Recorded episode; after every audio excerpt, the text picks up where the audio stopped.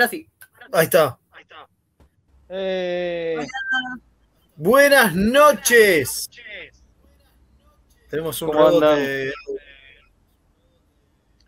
Sí, no, no sé de quién Fede. se- No, Fede está con auriculares, no es Fede. Fede, ¿nos escuchás? Sí, ponele. Fede tiene cara de culo porque no tiene buena conexión, chicos, sépanlo.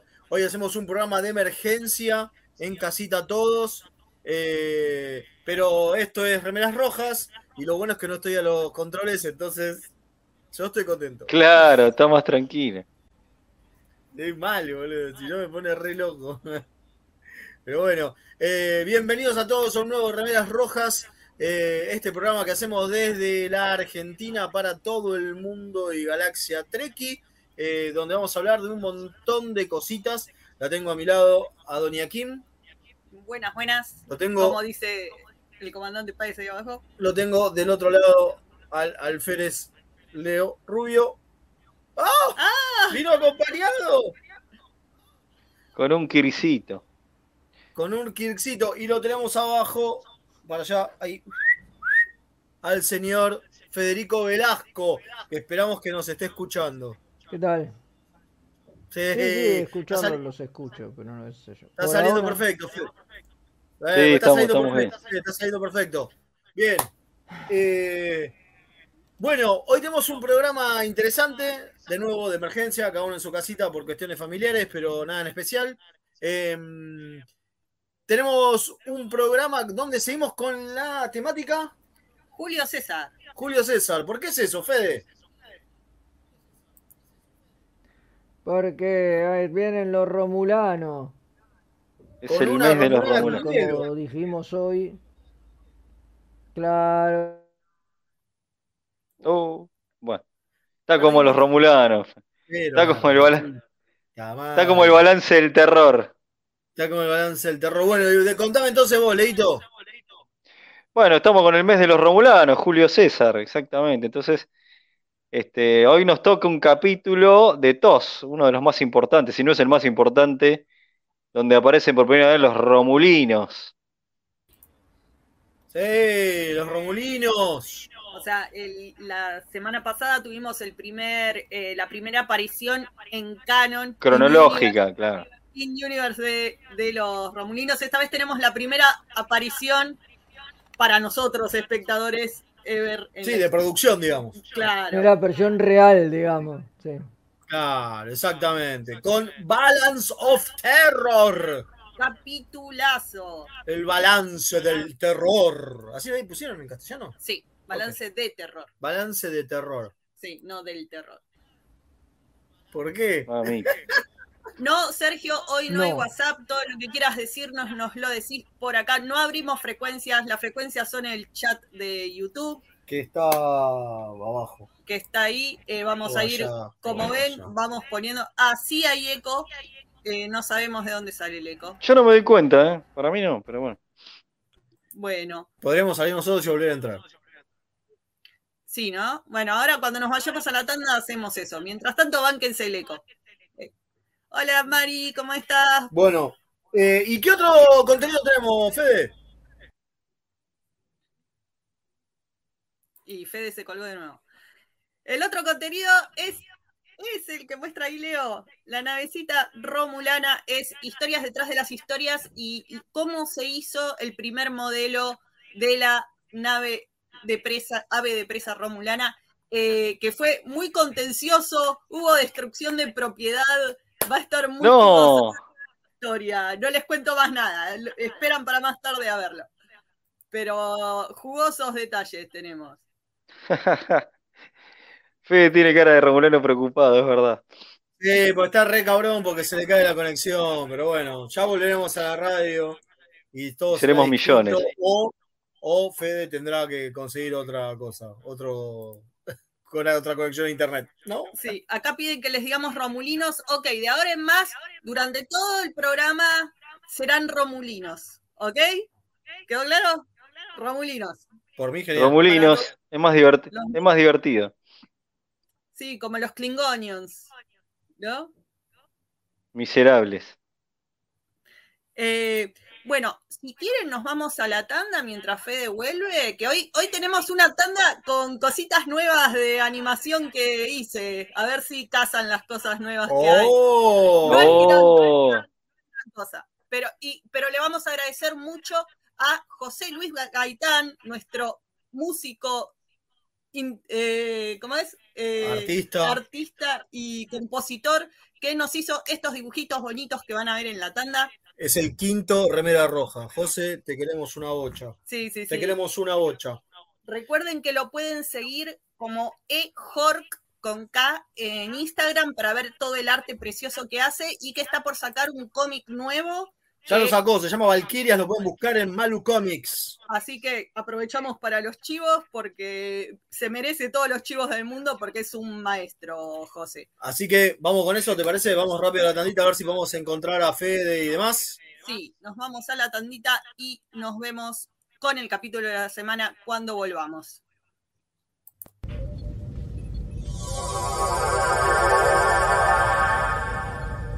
Remeras rojas. Los que sobrevivan vuelven después de la tanda. Hola, soy Gerardo y los pibes de Remera Roja me dijeron que les recuerde que lo pueden seguir en Instagram, Facebook y Twitter, siempre buscando arroba Remera Roja. Jorece al final. Así está bien, nene. ¿Me dejas de romper la bola ya con esta pelotudez de las redes sociales? Gracias.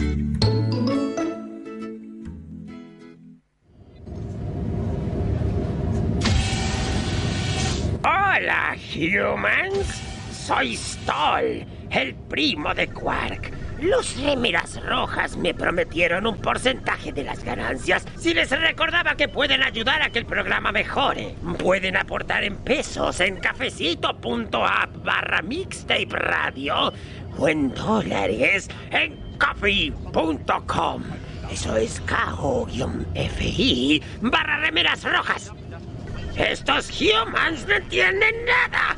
¿Cómo no piden latinio?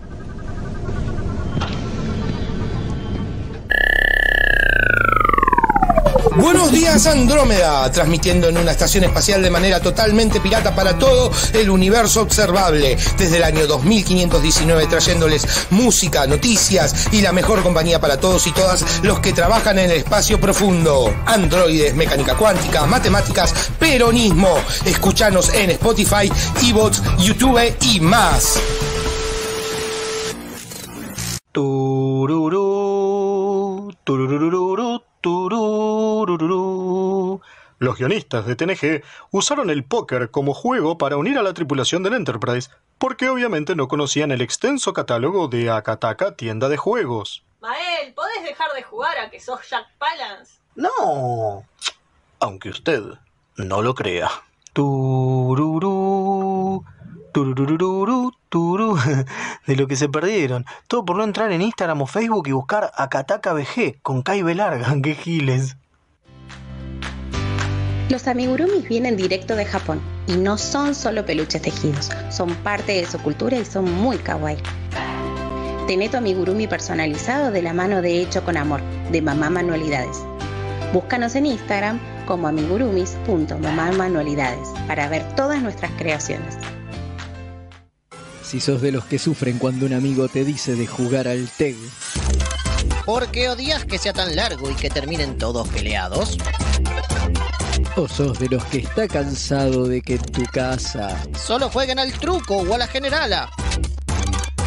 La tienda Geek Out tiene todo lo que necesitas. Vení a conocer el maravilloso mundo de los juegos de mesa modernos. Conocer nuestro local en Blanco Encalada 2518, Belgrano. O visitar nuestra web tienda.geekout.ar.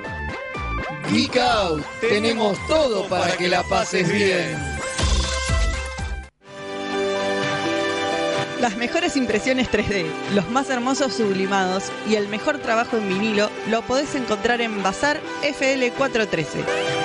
Hacemos todas las personalizaciones y le ponemos la mejor onda.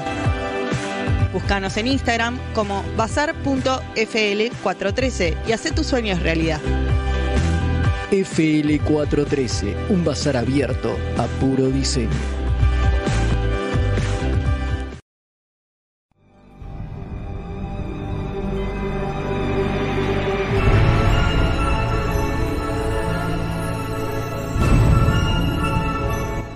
El capítulo de la semana.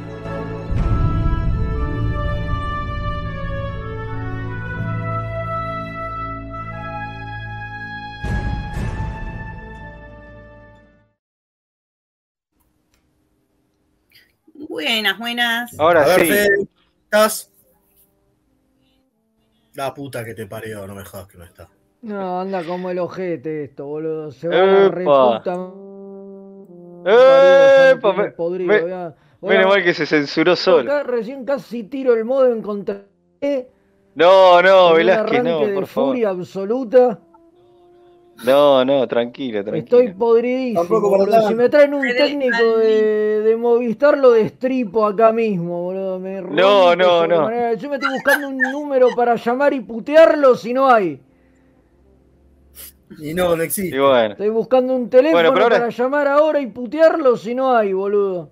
Voy a agarrar Bueno, y voy a está. llamar al de que me quiero conectar al servicio para que me llamen ellos y los puteo, boludo. Estoy recontra recaliente.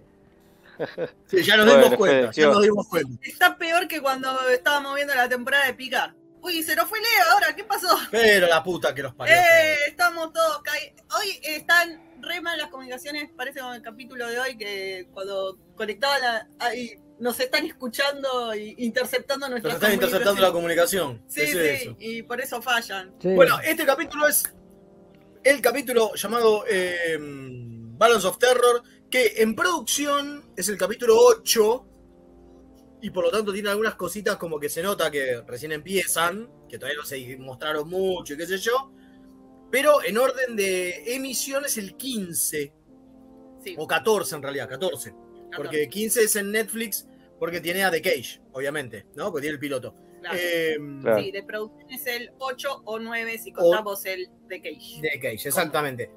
El tema es que Se ¿Qué? nota. se nota una bocha, ¿no?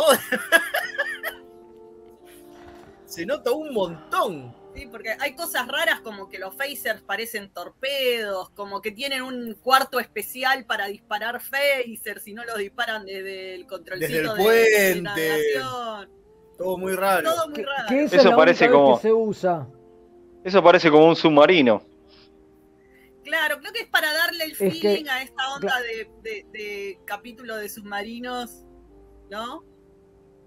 No, no. Es que era la Sí, idea, sí, claro. me parece que, que se fueron un poco al carajo, porque por ejemplo lo del, lo del banco de Face, el cuarto ese de Phasers y qué sé yo, después no.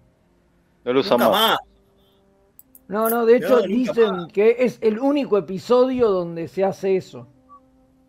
Sí, que aparte es rarísimo porque se entendería más que postas sean torpedos, no phasers. ¿Te entendés? todavía los torpedos Claro. no existían, todavía los Pero los torpedos no los torpedos no habían existían. inventado. Los Claro, inventan los un par de torpedos capítulos los habían después. inventado, boludo, es cualquiera. Pero bueno. Sí. ni se- no existía el concepto de torpedo Ni fotón. siquiera existía el concepto de torpedo. Es rarísimo. Entonces, tenés eso. Tenés eh, que, bueno, el capitán es muy capitán. ¿No? Digo, es, es tan capitán que está casando al principio a una pareja. Sí. ¿No? Sí, sí, y eso la- es re capitán de barco. Bueno, justamente es lo que comenta Kirk, que es, viene la tradición desde los barcos de vela, donde el capitán puede cazar. Bueno, algo gracioso de va, una trivia de esa frase es que Picard cuando caza a alguien en, en TNG repite las palabras de Kirk tal cual.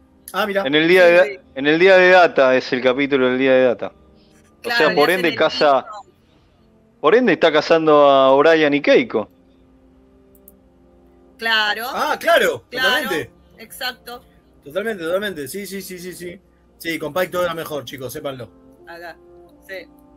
Con Pike todo era mejor. Es- Eh, Excepto en el, en el capítulo de Strange New World que se, se complicó todo. sí. Pero bueno, eh, y otra de las cosas que tiene raras este Cada capítulo. Este capítulo no es mejor con Pike. Este capítulo no es con Pike. No es mejor con Claro, a eso es lo que voy.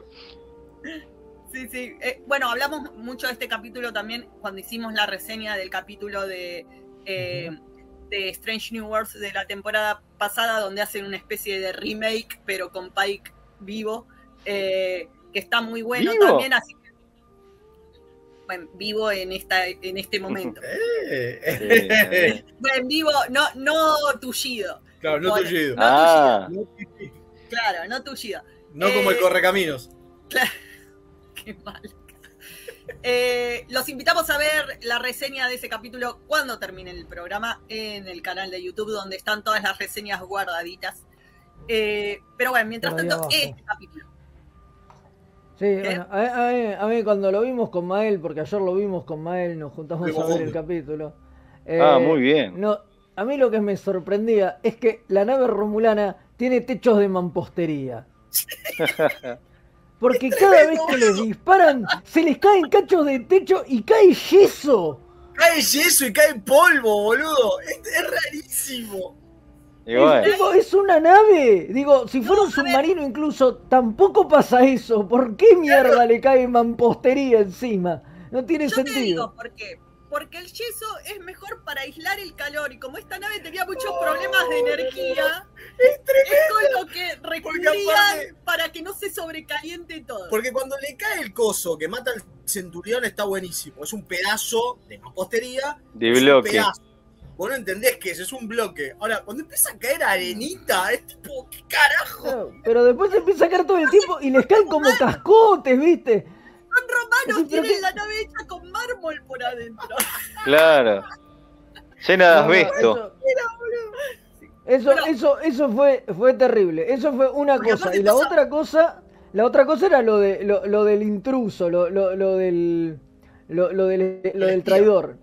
Lo, Lo del espía traidor. que, que bueno, que después uno viendo hay un hay un fragmento que, que expliquémoslo quitaron mejor. donde donde mejor, dice- bueno, mejor. Hay un, hay un momento en el que Styles, que es el, bueno, otro, uno que aparece solo en este capítulo y es recontra racista. importante, ¿no? El Que es racista, el ¿no? Nos vamos segundo. a referir a él como el racista porque es la idea del capítulo. En realidad es un tipo que, que está resentido porque, porque su familia tiene antecedentes con los romulanos. Claro. Mira, es racista. Claro. Kirk le dice racista, es raci- quedó como racista. racista. Bueno, la cuestión es que, es que, es que Styles en un momento le dice a Kirk, a mí me parece que acá hay un traidor y Coso como que lo asevera, Zulu le da la razón y dicen, acá debe haber un traidor y, lo, y como que no lo miran a Spock, pero al toque abren Aparece- comunicación con la nave romulana y ves que tienen las orejitas puntiagudas y ahí todos Claro. lo miran a Spock como diciendo, ah, este es el traidor. Y vos decís, ¿Por qué dicen ¿Qué? que hay un traidor? ¿De dónde carajo sale? Bueno, aparentemente hay un cacho de la escena donde muere el, el comandante este de la base a la que los romulanos Comodoro. atacan. Comodoro. ¿Eh? El ¿El Comodoro. Como- Comodoro era? Ah, yo pensé que era Creo que era comandante. Eh, Ah, eh, no importa. El tipo que está en la base, cuando muere, les dice en un momento, en un, en un fragmento cortado, porque la escena está, es un cacho que le cortaron, les dice que el diseño de la nave es muy similar a los de la Federación y que parece que es- está hecha con planos robados. Claro. Eso es lo que el tipo le decía. Esto que suponía que había un infiltrado en algún lado para que estos tipos habían podido replicar sus naves. Y ahí se entiende esa cuestión de, ah, entonces, claro, debe ser un espía, un infiltrado, qué sé yo, y que de repente cuando aparezcan las orejitas, ¿no? Cuando se lo vea McLaren de costado, todo el mundo haga, uh, lo mira- mira Claro. Sí, me Si encanta no, no cómo, todo el, sentido, cómo boludo. todo el mundo, o sea, te muestran eso, cortan a, a comerciales porque hay un corte ahí. Y repente cuando están todos vuelve, mirándolo. están todos mirándolo mal a Spock y Spock está re pancho. Como, Pero aparte, ¿Qué? todos, hasta Sí, sí, Kirk sí. que está mirándolo. Sí, Es buenísimo, boludo. El nivel de sobriedad de Spock, de estar como si nada, cuando todo el mundo te está mirando con ganas de matarte, es maravilloso. Increíble.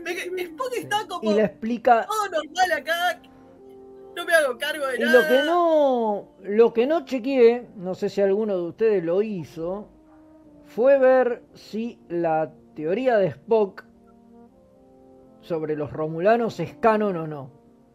¿Alguno lo chequeó? No, no. No. Porque ¿Qué viste que teoría? Pero Spock, contala, contala. Spock agarra y Sí, lo dice, dice en la reunión. lo dice que lo que él cree es que estos son colonos vulcanos de hace muchos años que bueno, que deben haber quedado ahí como que fue una facción disidente que, que se perdió de, de alguna colonia, co- colonia vulcana que, que siguió como su propia como su propia cultura y su propio coso hace muchísimos años porque te dicen que los vulcanos andan dando vueltas por el espacio desde hace Y no siglos. solamente eso, no pero te dicen cuándo, eso. pero Claro, y no solamente eso, sino que es cuando dice, sí, la opción es atacarlos. ¿Por qué? Porque si son como mis antepasados, que eran recontra brutales, no van a tener piedad. Tal cual. Eh, Es voy, en ese momento. voy a decir dos cosas. Uno, y sí, eh, la idea de reunification y lo que se dice posteriormente de que tienen ancestros comunes, se dice en el, se el condice canon con esto. Sí, claro. así que sí, está verificado.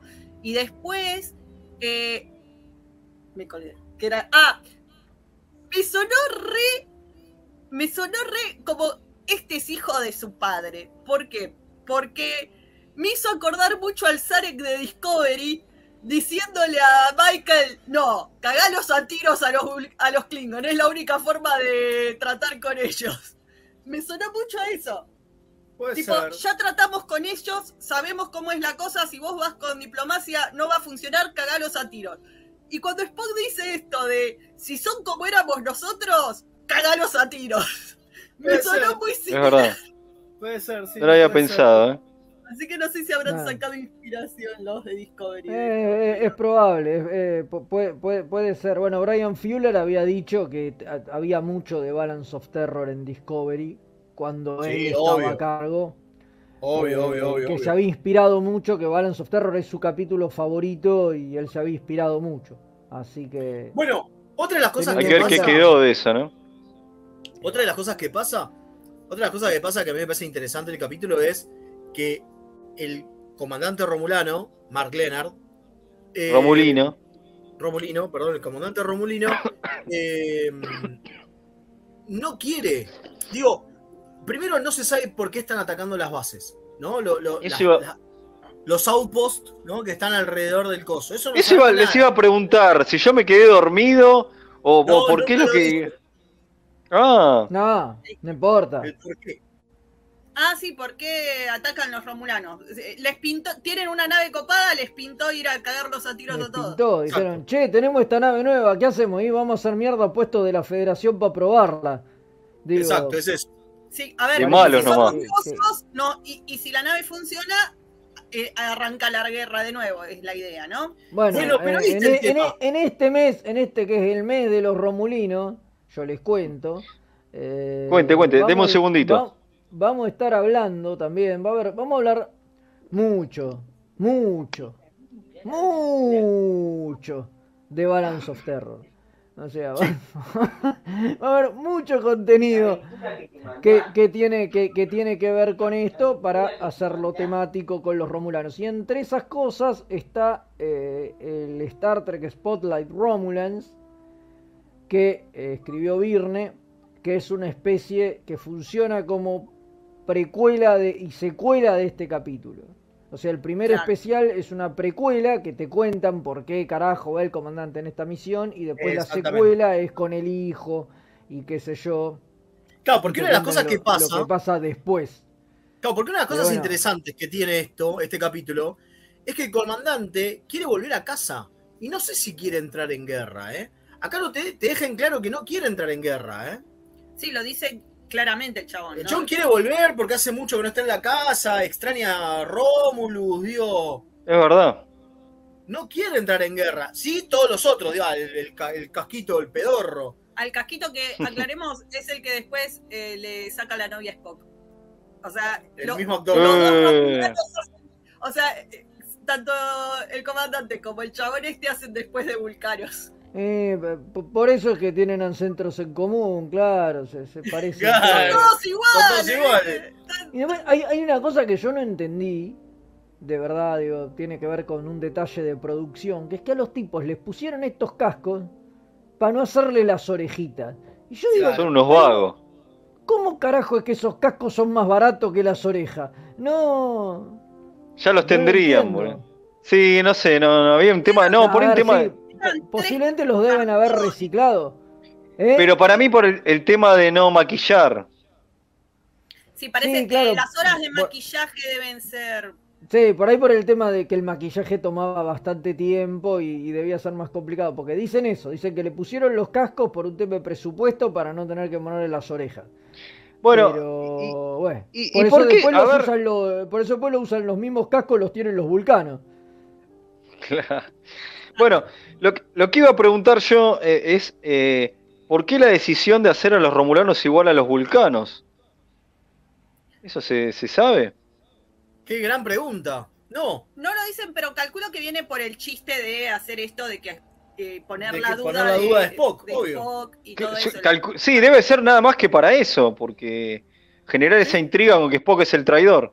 Y, el loco- tema del racismo. Claro, pero lo loco es que eso te marca todo el resto. Todo el resto del universo, ¿no? Digo, gracias a Sí. eso. Así se dan las la cosas. Zona neutral, la zona neutral ya la conocemos. Ah, no la conocemos, pero te marcan como que, che, la zona neutral, estamos en guerra, hubo guerra, hubo guerra complicada. Spock cuenta las cosas extrañísimas que en el canon pre-Enterprise no entra ni en pedo. Sí, lo- la guerra hace 100 años. La guerra hace 100 años con batalla, con naves hasta eh, como es, bastante pedorras a nivel tecnología y que se tiraban con Armas atómicas. armas atómicas, boludo. O sea, Ent- ahí Enterprise, esa es otra de las cosas por las cuales existe la teoría de la pelada de Picard. Sí, sí, claramente se Claramente eso se reescribió. la línea temporal y fue totalmente distinto. Lo que pasó hace 100, años- hace 100 años no es como lo cuenta Spock en este capítulo, No hay porque forma. no, no cierra de ninguna forma. Lo de las... Que eh, no tenía pantallas. pantallas. Bueno, ahí eso lo vimos con Fede. Ahí eso lo vimos con Fede. Sí, eso lo Lo vimos. hablamos Y no eso. dicen, y no dicen que no, que no tenían No tenían la tecnología. Dicen que no había comunicación entre las naves. Con lo cual, vos podés suponer que los romulanos se negaban a hablar, que es de hecho lo que pasó en el capítulo de Enterprise. Los tipos, el que vimos la semana pasada, los tipos todo el tiempo tratan de abrir comunicación y los otros no le contestan. Yo no lo interpreté así. Lo que da las. En realidad, eso es una reinterpretación que se puede hacer para justificar lo de Enterprise si querés. Pero en realidad, lo que deja claro la frase en el contexto es que no existía la tecnología para. No, justamente lo, lo escuchamos con Fede y lo que dice es, la, era, eh, la batalla fue tan, fue cruenta, con naves pedorras, con tecnología, y fue cruenta, tal, tan cruenta, que ni siquiera te- tuvimos eh, comunicación por coso, por pantalla. Ahora, digo, es como que puede ser... No, no, porque no, no dice comunicación por pantalla, dice que no había comunicación entre las naves. No había comunicación visual entre las naves, creo que. Que no había comunicación entre las naves. Exactamente. Claro. Que no había- Lo cual es raro, porque otra de las- después dice que se llega a un acuerdo de paz donde está la zona neutral. ¿Y cómo carajo haces eso sin comunicación? Es raro. Es Sí, raro que se digo, fax, cuando, cuando, hicieron, cuando hicieron el acuerdo no se vieron las caras, digo, es muy raro. No, Es muy es raro. rarísimo. Sí, dijeron que lo hicieron por radio. Por radio, dice. Claro, por Que radio. Por radio Sí, sí, por radio, por radio. Es raro, sí, sí, sí. El acuerdo lo hacen por radio, claro. Sí, sí. Eh, eso es raro, pero bueno, qué sé yo, se lo podemos perdonar, digo, a ver. eh. Bueno, y después A ver, está. es que, es que eso, es que eso si, si hay recaps, viste, después como que eh, se va modificando un poquito todo, digo. Tampoco hay que, hay que hilar tan fino como lo de los Gorn. Y em- digo. recordemos capítulo 8. Sí, por eso. No había torpedo fotón. Capítulo 8. Todo eran phaser. Claro. Teníamos la, la- la- la- la Claro, lanzadora de phaser y el, y, el, y el equipo que operaba los phaser. Había como ocho tipos laburando ahí abajo. Sí, sí. Sí. En, en- en el cuarto Sí, de sí, sí. phasers. O sea, eran un montón. Pará, y otra. Y otra. La nave iba en warp para atrás. Cuando se les viene el torpedo encima, ponen warp en reversa la Sí, Enterprise. sí, pone- ponen warp en reversa para escaparse del phaser. Claro. Escaparse del, del De- coso de no, plasma. no, de la cosa, del arma romulina. Sí, pero ponen Bueno, reversa sí, del, en warp. del rayo ese. ¿Por qué no podría? Todo, ¿Por qué los motores van para adelante? No necesariamente. todo eso es porque no, está ver, basado en una película de submarina. Claro, y ponele, y ponele que podés Sí. ir en re- y po- ponele que podés ir en warp en reversa, que por lo general no pasa, pero ponele que podés, digo, el warp tiene otro efecto, lo hemos visto, vos no te puedes escapar de un rayo en warp y ves el rayo que te viene de frente y te vas corriendo. No, eso quiere decir, Digo, eso quiere decir que el rayo viaja en warp.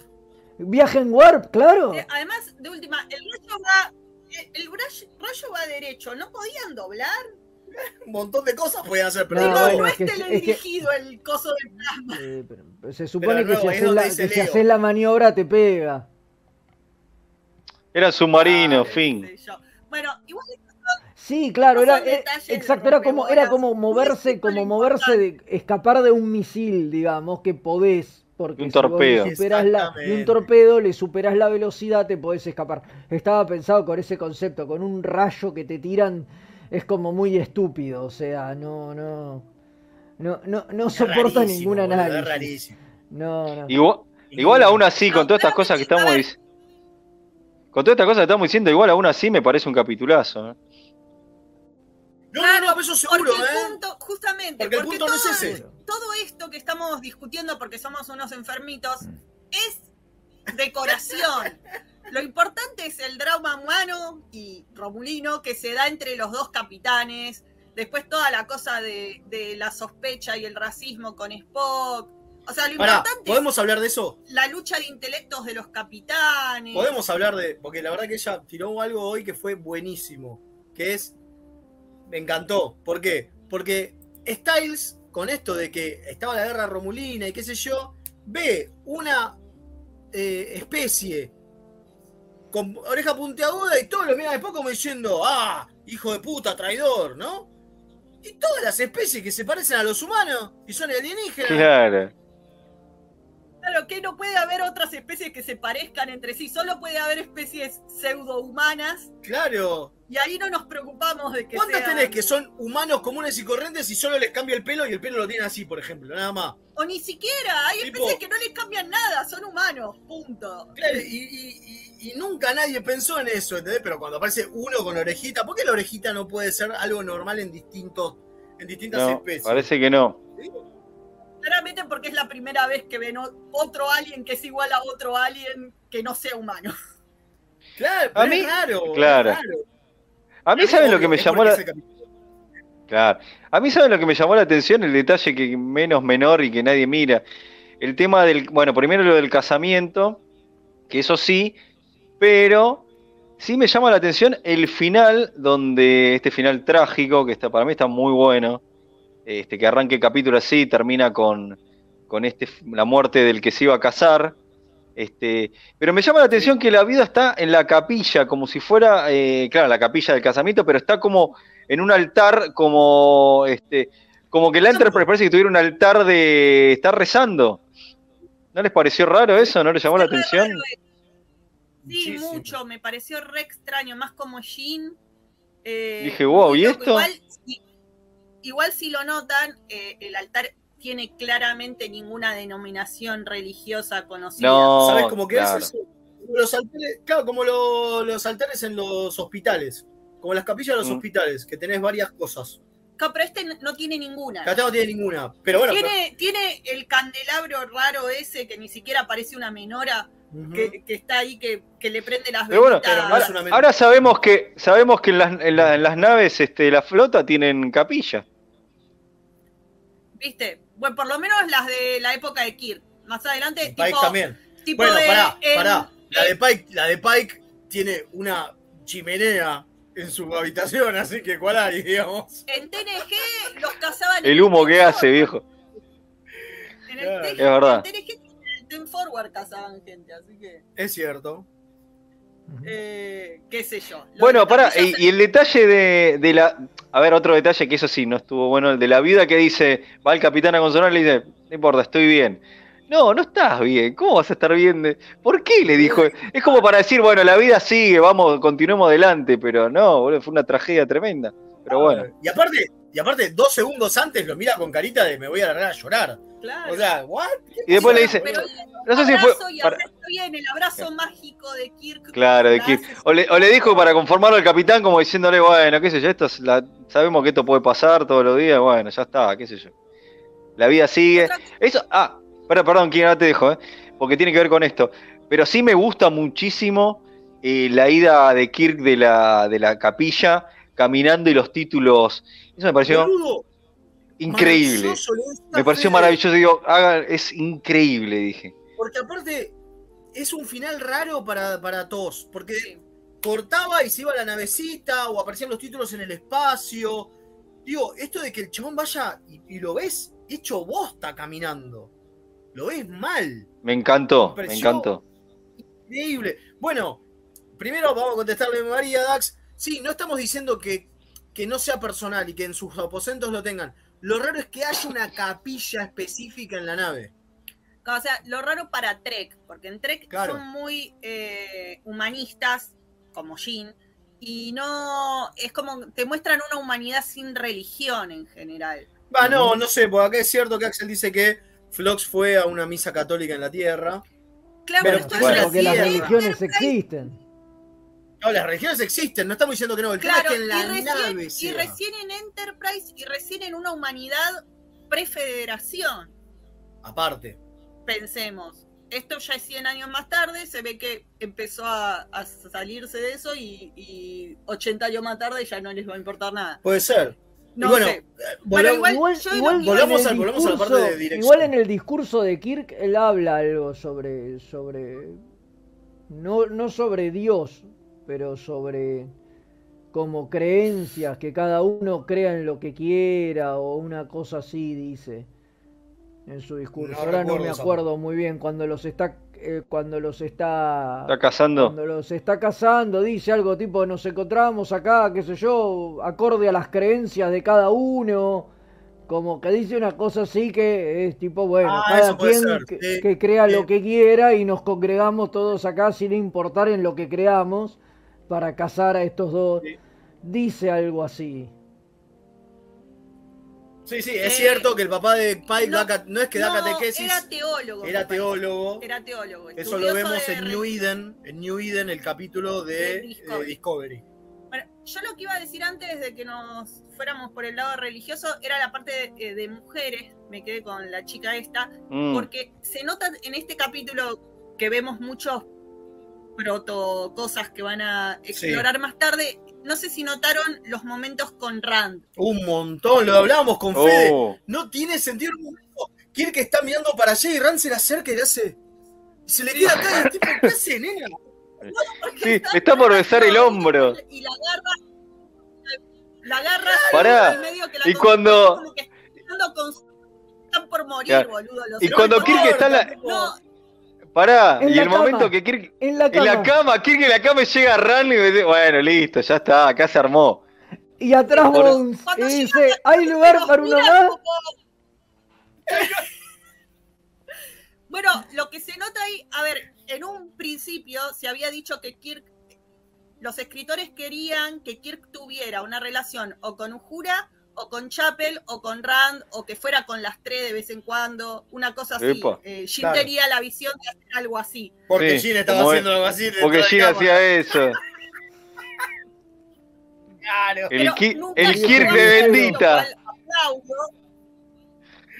Ay, sí, claro. Sí, nunca lo hicieron, lo cual aplaudo, pero se nota en estas interacciones con Rand la intención de ir para Sí. Sí, totalmente. Totalmente. Cuando entra Claro. a, la, a la habitación es No. que el chavo está de acá, Sí. tipo, no hice nada. Y la mira y le La dice, mira. necesita algo, quiere que... Y cuando no le dice Sí. nada, le dice, ¿quiere que le traiga algo a comer? Me parece que le estaba por ofrecer otra cosa. Le estaba ofreciendo garche, no es joda. Le estaba Ahí ofreciendo el, garche. el comentario. Estaba muy estresado el tipo, ¿viste? 10 horas ahí eh, haciéndose el muerto a la nave, estaba estresadísimo, Ay. le quería bajar el estrés. Totalmente. Bueno. El comentario de, la Ax- otra- de Axel ahí que dice que Ran y Kirk eran buenos amigos, fuera, no, nada que ver, todo, más bien todo lo contrario. No, hecho, parte de, parte de por lo que a la mina la sacan de la serie es por la falta de química que tenía con Shatner. O sea, porque justamente lo que querían hacer y buscar era que hubiera como una relación y se llevaban bastante para el orto, no tenían buena Y encima- juntos y Y encima lo que le ella pasó a ella, ¿no? Era medio baboso y qué sé yo, y, y era como toda una situación medio de mierda. eh, entonces no, nada que ver. Bueno, no la otra- amigos, un carajo. Eso era todo quiero- imposición por lo que querían hacer. de la cadena. Todo eso es la imposición de la Claro. cadena, sí.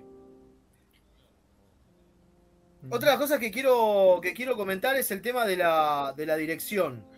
¿Te acordás, Fede, que lo hablamos?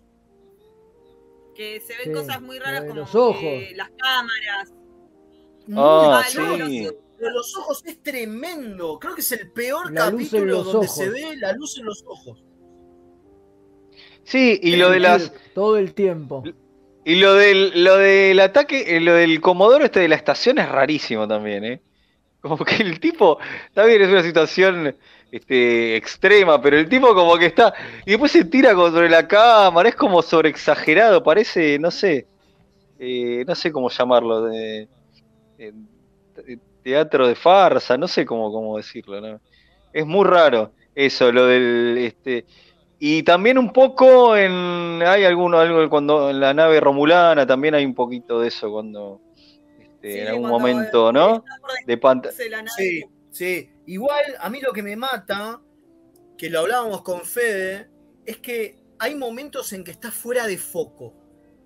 No sé si lo llegaron a ver, pero hay momentos en que Mark Leonard está fuera de foco. Y lo analizamos Ah, con mira. Fede, pues Fede sabe, director de cine, el señor sabe, y decía que era como que tenían, necesitaban el fondo desenfocado y eso le da poco, poca profundidad de campo al lente. Y Mark Leonard, en vez de estar acá, estaba acá y se le desenfocaba. Y es como que el chabón no haber respetado la, el- la, la directiva de hasta punto, dónde claro. Y después hay dos momentos en donde la cámara habla, es como que estuviera, andate más para atrás, es como que Spock estaba acá y Uhura estaba acá y Spock estaba fuera de foco y el clavado era Spock. Boludo, me puso en la cabeza porque el foco estaba en Uhura, que estaba atrás de todo. Y es como, ¿qué pasó? Y bueno, puede boludo? Y fallar. encima no hacía nada. Y encima no está haciendo No nada. hacía nada. Porque no se Y entiende. bueno, puede fallar. Una decisión estética, viste, como para Eh. decir. Yo no sé, yo lo estuve pensando mucho. Así que capaz que es una decisión estética mostrarte al Spock desenfocado como para decir que su, que, que su opinión no importa por todo este tema del racismo y qué sé yo. Entonces el Pero- foco está como el oficial de comunicaciones que está atrás y es como hacer un- una alegoría, pero bueno, es hilar demasiado fino. Los directores No, a veces hacen acá- esas cosas. eh, y, no todo el mundo loco- las entiende y si alguien te las tiene que explicar es una cagada. Entonces en Es realidad bien, el digamos, tipo está fuera de foco y ya, pero bueno. Y ya, claro, totalmente. Porque después tiene algunos planos que están re bien buscados. Y acá te das cuenta que el chabón es bastante grosso. eh, este, el director que se llama Vincent McVitie, McEvity, eh, que es el que, entre otras cosas, hizo las películas de Cupido motorizado. No, En Disney. las de que le encantan a Fede. Haría, haría años después, ¿no? Claro, sí. Y este es el primer Tu capítulo. director de TOS. favorito, Fede. Este es el primer capítulo de TOS que hace.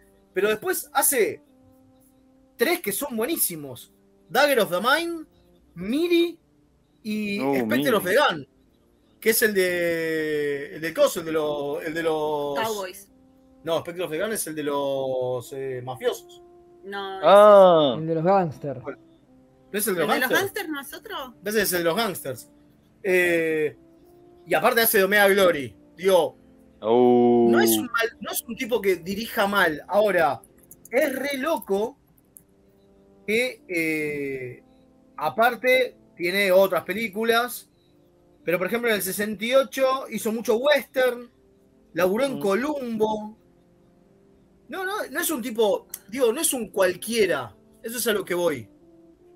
Eh, lo loco es eso. Pero en esta es como que. Me parece a mí. Quiso jugar. Es el de los Cowboys, confirmo acá. Es el de los Cowboys, Sí, ok, sí. es el de los Cowboys. Lo que digo Ah, es. perfecto. Piece of the Action es Ah, de Piece of the Action es de los cosos, cierto. Ah, Pero sí, digo- sí, es verdad. Además, hay un momento, hay una otra toma que sí me encantó, porque, digo, se nota que el tipo le quiere buscar algo a nivel dirección. Como por ejemplo el plano del final de los, de, de lo- de los, de los, eh, ¿cómo es? de los créditos, con Kirk caminando por la nave. Eso es una búsqueda estética, porque es algo que no se había hecho antes. Digo, en un momento hay una, hay un- una cámara que está súper cercana a la mano de, de- ¿cómo se llama el racista? Styles. de Styles que está tocando los controles y tanto la mano, ven que a mí se me va medio de foco, tanto la mano como la cara de Styles está en foco. Y viene Spock y se le pone cerca y la mano de Spock también está en foco. Es buenísimo ese plano. Ahora, después de eso tenés otro donde la luz está acá y todo el resto está oscuro de Kirk. Y Kirk se le ve completo. Bueno, pero eso es clásico, todos. No, eso es a lo que La voy. luz esa. No, me parece que acá es donde marca el rumbo. Bueno, acá dice María Dax y tiene razón que es muy experimental el capítulo. Para mí estaban Muy. probando cosas. muy, muy. Como que lo algunas- dejan Sí, puede ser. jugar. Como no les da el tiempo para probar cosas y que les salga bien, si vos probaste cosas y no te salió exacto como querías, se ve que no tenían tanto tiempo para volver a filmar y quedó como quedó. Bueno, pero hay cosas como que esté fuera de foco. En un momento cuando está Mark Lennart de frente, primer plano de la cara, fuera de foco, es como cualquiera, boludo. Bueno, a ver, estamos hablando de todos estos detalles porque es un capítulo muy icónico, ya lo conocemos todos, ya, ya se ha hablado de miles de veces de este capítulo, Sí. así que vamos a ir a estas cositas que quedan colgando porque si no es contarles de nuevo el capítulo que ya conocen.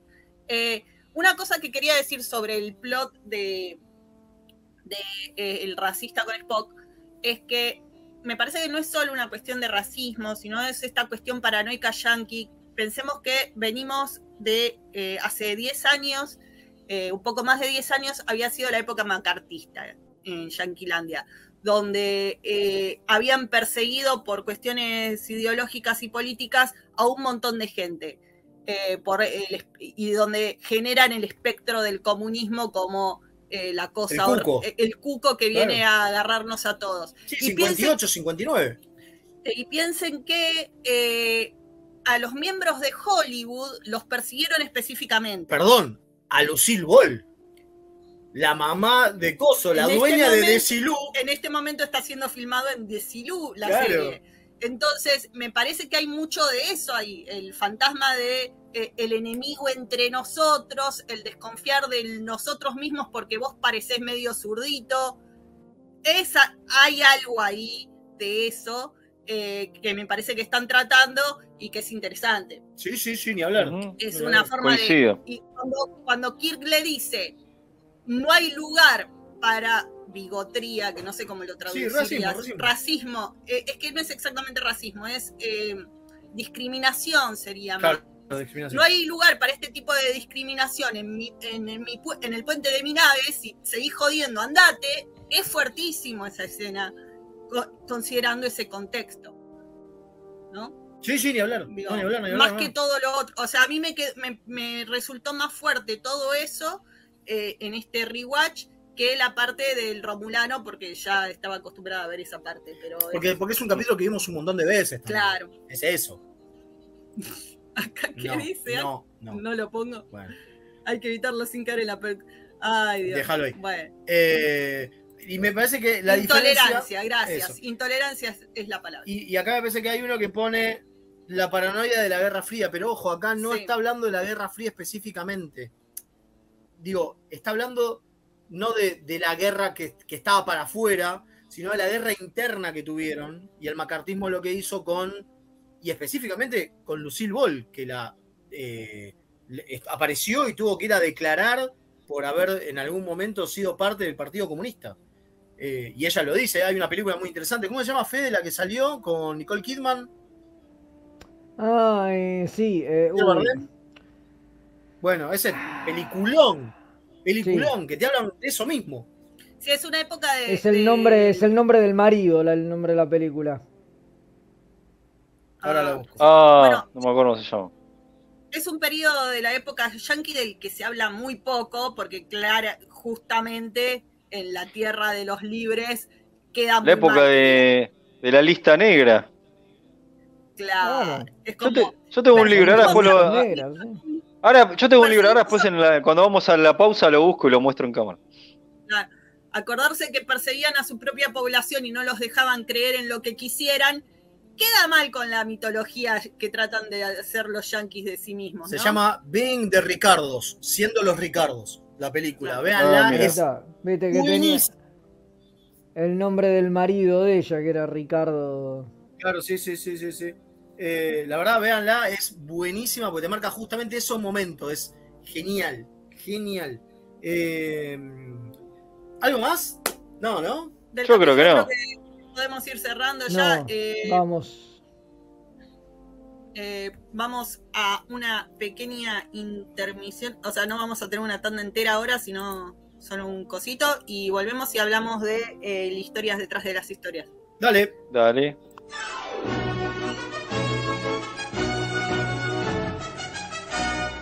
Remeras rojas. Es lo que hay. Esperen que se me pianta. Hola, soy Rosalía y los chicos de Remeras Rojas me pidieron que les recuerde que pueden invitarles un cafecito entrando en mixtaperadio.com.ar para ayudarlos a mejorar el programa. Che, si quieren que les inviten un cafecito, ¿no es mejor que sea uno en Chef Sandrine? Accessing library computer data. Space Seed. Mira, El capítulo donde Ricardo Montalbán muestra toda su sensualidad. totalmente. Y se cambia de uniforme todo el tiempo. Sí, Porque tiene- que mostrar pectorales, Tiene que mostrar los Viste que tiene pectorales. una- si ropas- tuviera los pectorales de Montalbán y no esa panza horrible, Sí, yo estaría todo el tiempo en bola, maestro. estaría todo el tiempo rompiéndose Nunca, la remera. nunca entendí por qué en, en ese capítulo se pone la remera roja. Remeras rojas. Hacemos radio porque somos feos.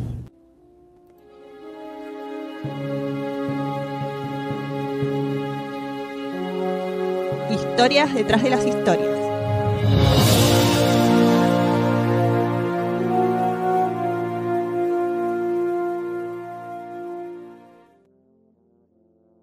Ahora sí, estamos de nuevo. Ahora sí. ¿Le Ya, no sé gustaron las nuevas crónicas? Yo ya me mareé. Cambiaban, aparecía una cortina, aparecíamos nosotros, aparecía otra cortina, nosotros de nuevo. Eh, Sí, es que tengo que eh, digo, ajustar más los internet, tiempos ¿no? de los videos porque se me acaba un video y, y se sale. Eh, tengo que acostumbrarme a hacer estas cosas. Bueno, ¿Viste que antes, antes de. los? A ver, vamos a Antes salir un de- segundo porque tengo un de nuevo. Oh, Ahí estamos. A ver si se fue. Sí, se fue. Bueno, ahora Bueno, se cayeron ellos, me caí yo. que- no, no, no. Bueno, Antes de. an- Antes de ir con las historias, acá encontré el libro. Miren, este es. Las listas negras del cine. Ahí no sé si se ve. Bueno, esto habla de todo justamente. Este, todo esto que estuvimos hablando. Así que bueno, los recomendamos si lo quieren, si les interesa el tema, Acá. Ahí está el, el autor, las listas negras. Ahí está. Eh, bueno, a los que les gustaron los hablar nuevos dibujos, de la... eh, le agradecemos de nuevo a José Luis Gaitán por los dibujos tan bonitos que nos hizo. Así que una más a José. Sí, sí. Les recordamos que pueden ir a ver a Malu Comics, ¿es? Malu Comics. su nuevo cómic Valkyrias, que seguro está muy Ya lo estuve leyendo, está muy bueno. Va a salir reseña de Malu Comics en Perdidos en el Éter dentro de poco. Bien. Bueno, vamos al, a la sección que nos compete.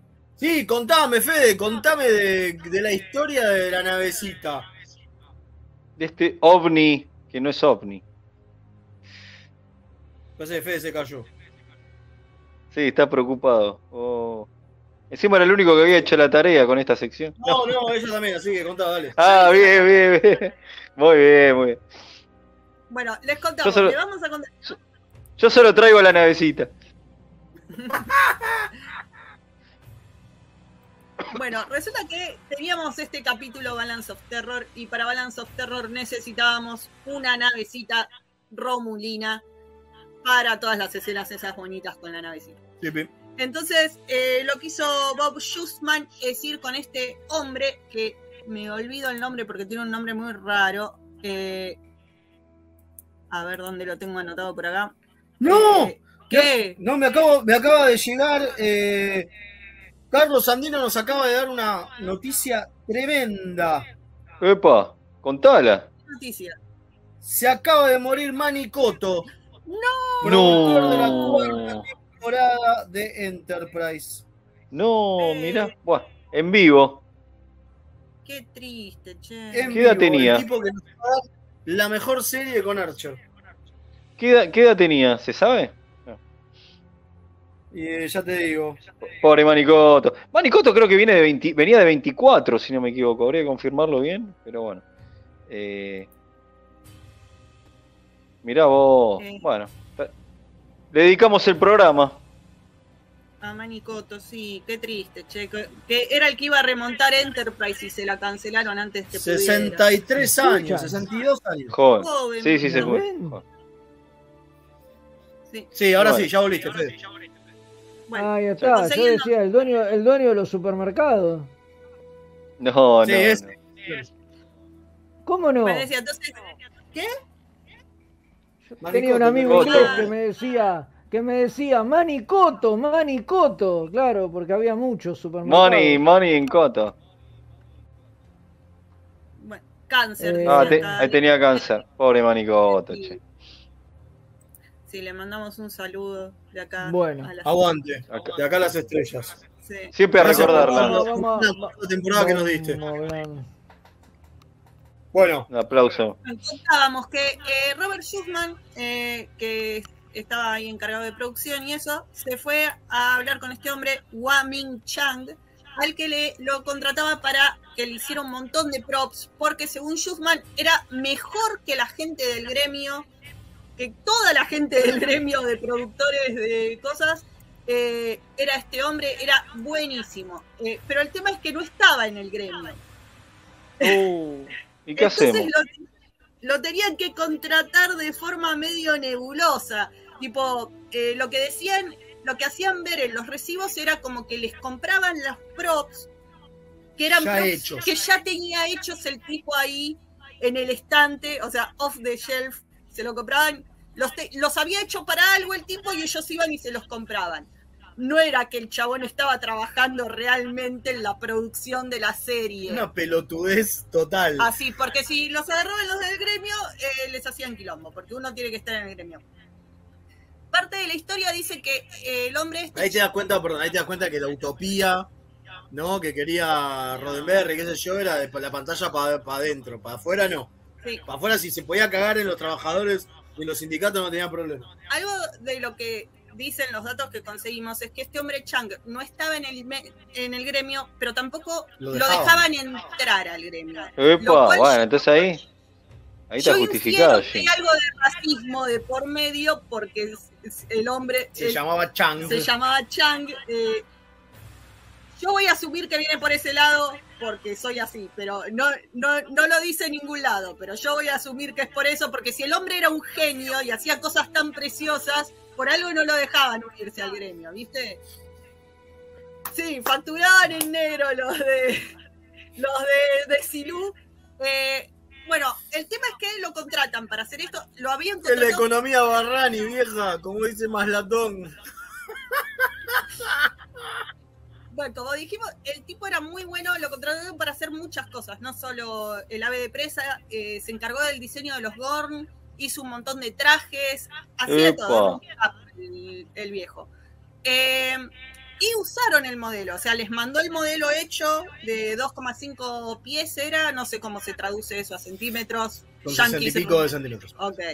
Les mandó el modelo ese. eh, lo usaron, lo mandaron a filmar, filmaron todas las escenas que pudieron, que son escenas que después usaron también para otro capítulo de la navecita. Eh, pero ¿qué pasó? Los del gremio no son pelotudos, no son como acá que podés poner en negro a cualquiera. Allá en Yanquilandia te agarran enseguida, parece. Eh, y, y no se creyeron esto de que las cosas las compraron ya hechas. eh, así que les empezaron a hacer piquete, digamos, a los de No. Igual es una excusa bastante pelotuda. No, la compré hecha, entonces yo te lo pago. Sí, claro. Los casquitos de los romulanos, estos también los hizo este hombre Chang. Eh, Mirá. Así que eh, les empezaron a hacer quilombo. Y parece que eh, no es bueno que te hagan quilombo los del gremio. Eh, parece que son jodidos. Eh, y lo que terminaron haciendo los de Desilu para apaciguar a estos hombres es. Asumo que eran todos hombres, porque estos eran los 60 y que. Sí, sí, sí. eh, eh, le devolvieron el modelo a Chang y no le pagaron. Pero, pero, no le pagaron. O sea, después de que ya ya, lo habían usaron- usado, ya chicos. habían filmado y el modelo sí lo usaron en el capítulo y al hombre le devuelven la maqueta y no le pagan. No. En francés, Ah, maestro, no nos, esto no nos sirve. en francés se dice lo cagaron de un puente. Así. Así se dice en francés. El hombre no se lo tomó bien. Y acá viene ¿Y qué te parece? Hoy día esa maqueta no existe y es un misterio para la gente porque no existe esa maqueta y nunca se consiguió y nadie la tiene. Pero el misterio lo resolvió Chang en una entrevista del 82, así que no era tanto el misterio. Es más como que no se quieren hacer cargo. Como que nadie le quiso preguntar. Claro, eh, Chang agarró la maqueta, la llevó a su jardín, agarró un martillo y la cagó No. ¿Ok? Eso pasó con la maqueta original del ave de presa romulana. La cagó a mar- Por eso había yeso cayendo por todos Por lados. todos lados era la eso. cagaron a martillazos. Era Chan que le pegaba desde afuera, boludo. Cuando le... Qué bárbaro, ¿eh? Claro, muy bueno. Es una lástima, porque si la hubiera guardado después la hubiera vendido por buena guita, Chang. La verdad que. No, no, no, Nunca no- pensás que esas cosas Sí, lo pensó, sí, Obvio. pero. eh, Siempre hay que pensar.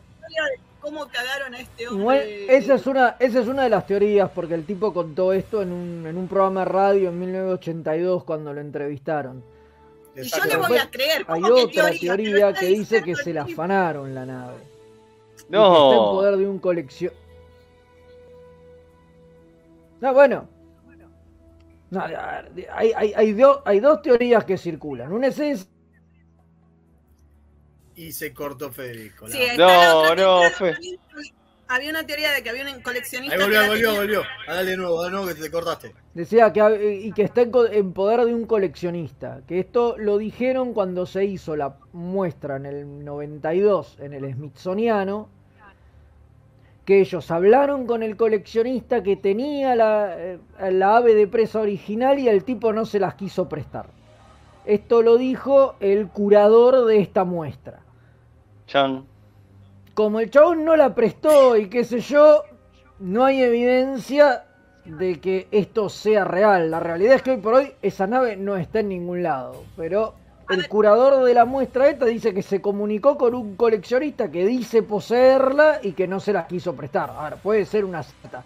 Con lo cual también se supone que capaz que se la afanaron, que es la otra teoría que hay, que la nave cuando se armó este quilombo sindical la hicieron desaparecer y de alguna forma terminó en manos de alguien Un coleccionista. que la Bueno, tema compró. es que había dos, Pero bueno, había nada. dos maquetas.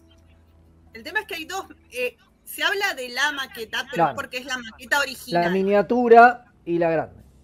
Claro, pero había, estaba la otra, que es a la que le pusieron lucecitas para cuando hicieron la filmación. O sea, estaba la original, que era más grande, y la chiquita que le pusieron lucecitas. Así que por ahí el coleccionista tiene la de lucecitas, porque creo que la que le devuelven a Chan la grandota. es la grandota. No sé si le devolvieron las Claro. dos maquetas.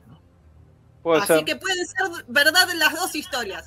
Yo a Chan le creo que contó la Sí, historia. ¿por qué no creerle al, al- al que hizo la mantequeta? Además me encanta la idea de que, viste una escena a la, a la película esa donde van y cagan a trompadas a la máquina, A la impresora. a la impresora La de de la oficina, claro, bueno, me, me lo imagino a Chang dándole hacia la, a la- No me quieren pagar Bueno. por vos. Y para, y, para, y para cerrar con este tema, la idea del diseño original de esta nave es que fuera como la Bird of Prey eh, Klingon.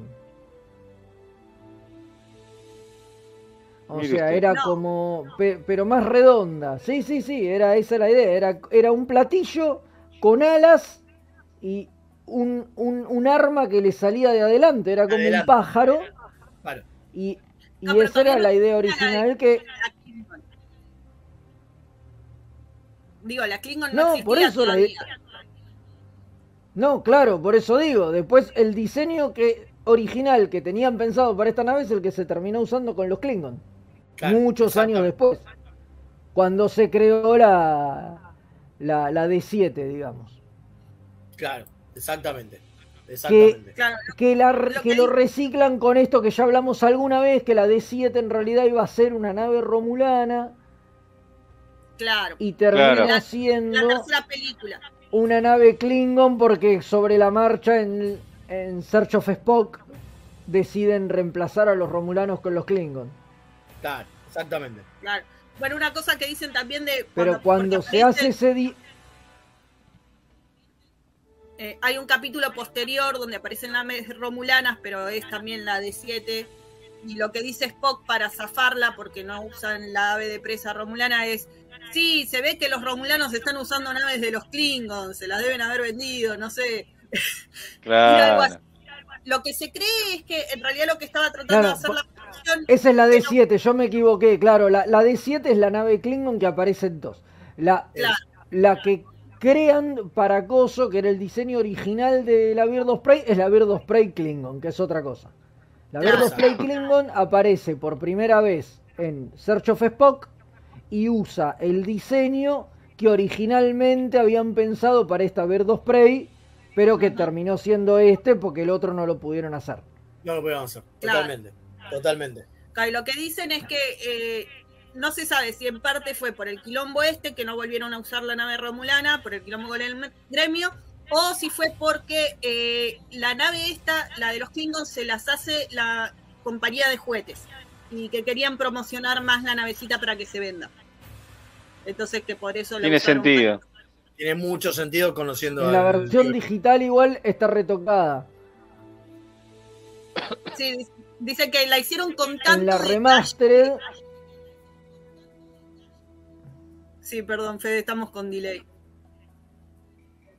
eh, no digo que en la, en la, en la versión remasterizada eh, agregan un, un Bird of Prey. En la escena esa del capítulo que no es coso, que es el de. Uy, ahora se me fue el nombre. Eh, cuando vuelven a aparecer los Romulanos en la tercera temporada, que aparecen en tres eh, de 7 en, Sí. en la versión original, en la versión que pueden ver en Netflix y demás, en la, en la remix, que es la que tiene las naves hechas de manera digital. Que eso lo hizo Michael Kuda. Claro, pusieron una Ah. romulana entre todas. Dicen, bueno, sí, tienen naves Klingon, pero también hay una romulana para que no sea tan choto. Claro. Y, y no sean que, bueno, que ahora los romulanos usan las naves Klingon y ya, digamos, lo, Y a la lo retocaron claro. un, un- un poquito. Sí, es en The Enterprise Incident el capítulo. Y lo que te dicen es Es que esa. el que los que hicieron el modelo en CGI lo hicieron con súper detalle, pero era tremendo lo detallista que era el modelo. Pero lo hicieron con tanto detalle que les generó problemas, no sé si de rendering o de qué sé yo, y la tuvieron que chotear para la versión final que saliera con menos resolución y menos cosas porque no- Porque iba a ir lento, iba a frizarse. no les daba hacerlo, porque era, eh, dice que una obra de arte la, la renderización de la cosa. Pero bueno, creo que ya estamos. Ah, sí, ¿no? pero porque las hizo, las hizo un fan, las hizo un chabón que era, que, que- que era fanático, que, que las hizo aparte y le compraron un montón. El tipo hacía modelado en 3D y, y le compraron varias. Pasa que el problema que tenía es que el tipo hacía eso, modelos 3D y después hacerlos render para animarlos y qué sé yo, le llevaba 800 horas y que bueno, como el tipo era amateur y lo hacía en su casa para romper las pelotas no tenía problema. Pero hacerlo en un estudio profesional, si vos tardás 400 horas de render para hacer la nave, lo tenés que garpar. Entonces le bajaron la calidad a, a las naves y a los diseños para que se hiciera en un- una cantidad de horas que el presupuesto permitiera. Pero, pero fue eso. E incluso el chabón renderi- eh, hacía las cosas en otro programa y las tuvieron que reencodear y demás. Detalles. Buena detalles data. De cómo llega a, Muy a buena a data. las cosas. Totalmente.